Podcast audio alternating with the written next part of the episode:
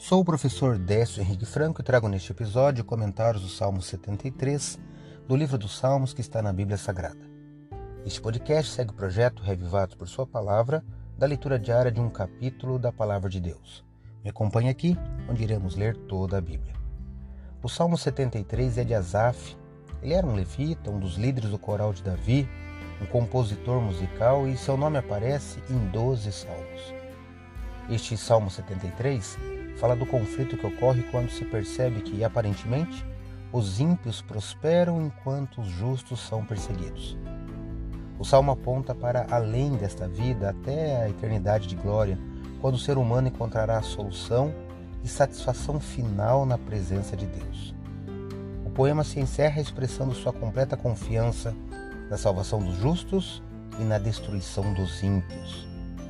Neste salmo, o poeta faz um convite eloquente para que se participe no culto divino, pois assim são esclarecidas as questões que atormentam a alma.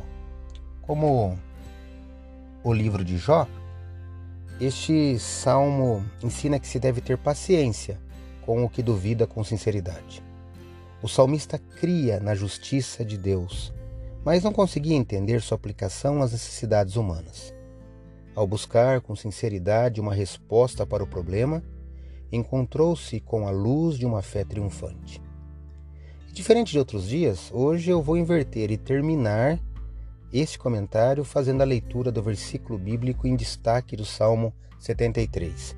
Eu escolhi o último verso. Está assim: Quanto a mim, bom é estar perto de Deus. Faço do Senhor Deus o meu refúgio para proclamar todas as suas obras. Salmo 73, 28.